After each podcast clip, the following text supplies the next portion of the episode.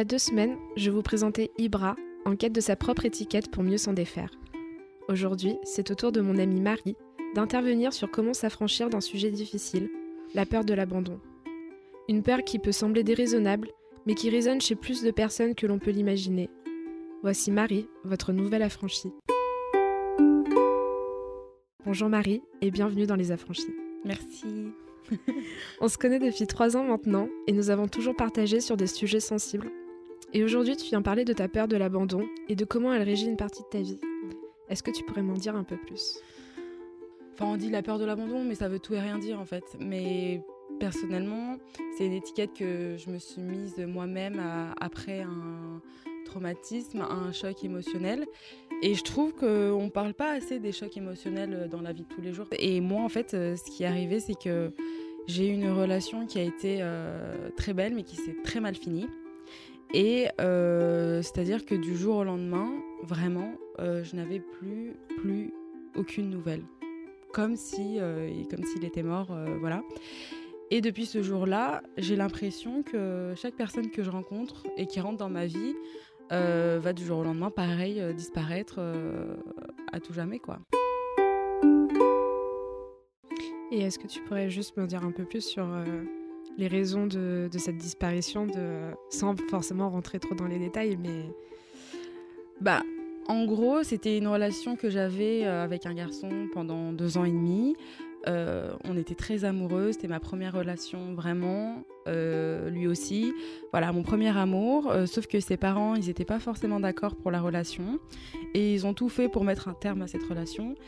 Et ils y sont arrivés. Et et ça a été très compliqué de, communiquer avec lui euh, après ça. C'est-à-dire que ses parents ont, supprimé euh, mon numéro de son téléphone, euh, ils ont changé son téléphone pour pas que je retrouve son numéro. bref, c'était du, du, pistage, de la manipulation, etc., etc. Et du coup, à chaque fois que j'envoyais un message pour avoir des nouvelles après cette rupture, eh ben, c'était toujours euh, sans réponse ou son, père qui me répondait avec, euh, avec des menaces. Du coup, j'ai jamais pu discuter avec lui depuis cette rupture qui s'est terminée sans que moi je le décide ou sans que lui le décide. Ok, et en fait, depuis un an, tu es dans une relation amoureuse. Oui.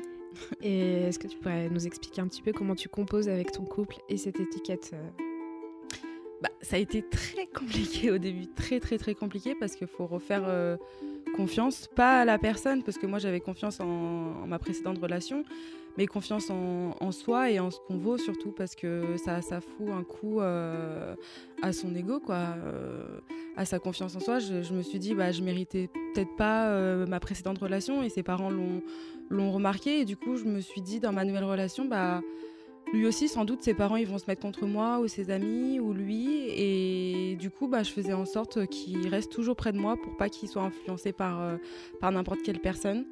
Et, euh, et, du coup, ça, ça, ça, ça, ça grave au fur et à mesure des jours parce que ça devient une relation très, euh, très passionnelle où je suis très possessive, très, très jalouse. Enfin, voilà, je veux qu'il reste tout le temps à côté de moi et par peur qu'il s'en aille et qu'il ne revienne pas, quoi.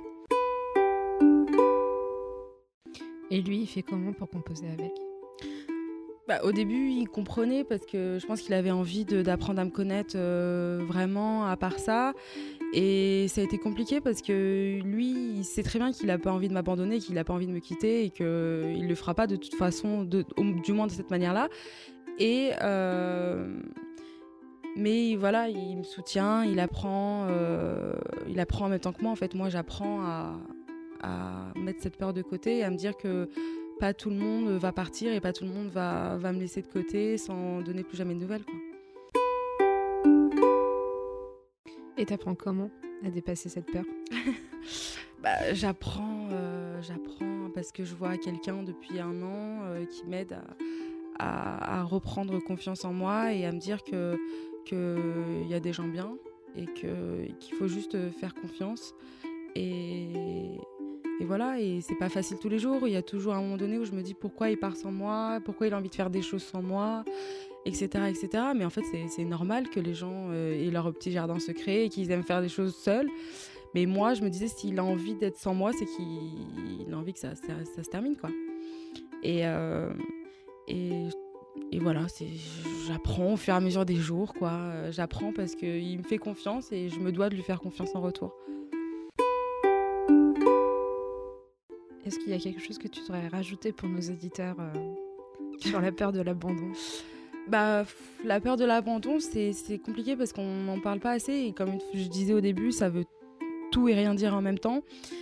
Et euh, je trouve qu'on devrait parler plus des, traumatismes qu'on a quand, quand, on a un choc euh, dans une relation, qu'elle soit amoureuse, familiale ou, ou amicale. Parce que ça peut influencer énormément sur la vie qu'on a après ce choc émotionnel. Et, et voilà, juste, euh, juste en parler euh, avec ses amis ou avec des gens et des inconnus même. Parler, parler, parler, parce que c'est la parole qui libère euh, tout. je suis d'accord avec toi et je te remercie Marie pour avoir partagé cette étiquette avec nous. Et je vous remercie de nous avoir suivis dans le troisième épisode des Affranchis. Et je vous retrouve vendredi prochain sur Instagram pour la vidéo de Marie et dans deux semaines pour un nouvel épisode des Affranchis. Des bisous. Bisous.